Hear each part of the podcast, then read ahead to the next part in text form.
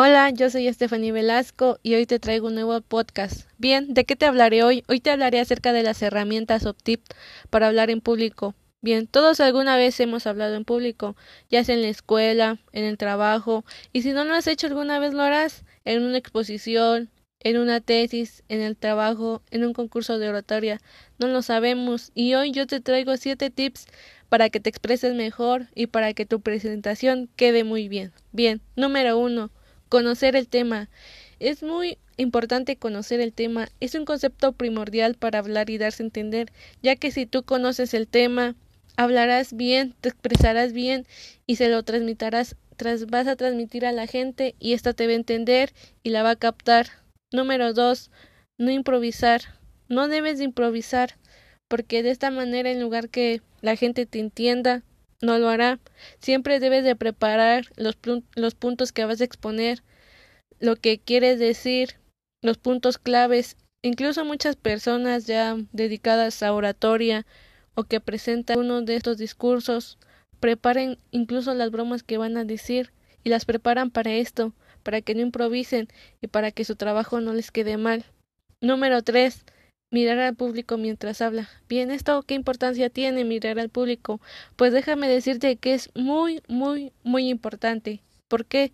Ya que de esta manera ganarás la confianza, la confianza del público. Si tú los miras directamente a los ojos, les vas a transmitir confianza y de esta manera la gente te pondrá más atención y captará todo lo que tú les estás diciendo.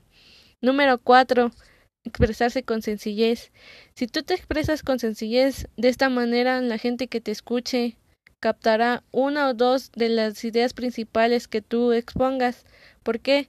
Porque te está siendo sencillo, está siendo como él y la gente te prestará más atención.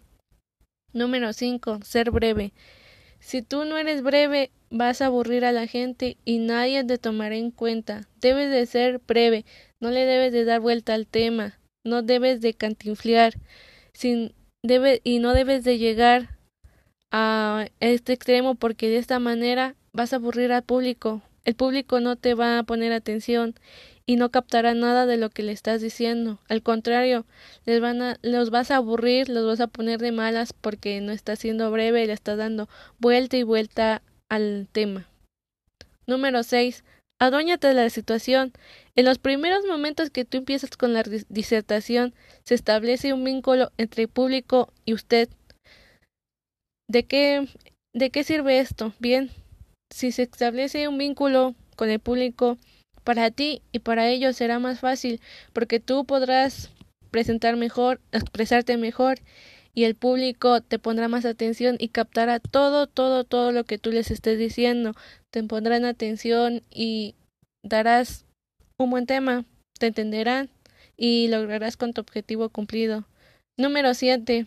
No leas, habla. Exprésate, habla directamente y con el corazón. Si tú les hablas directamente con el corazón, la gente lo va a sentir, le vas a transmitir todo eso y la gente lo captará.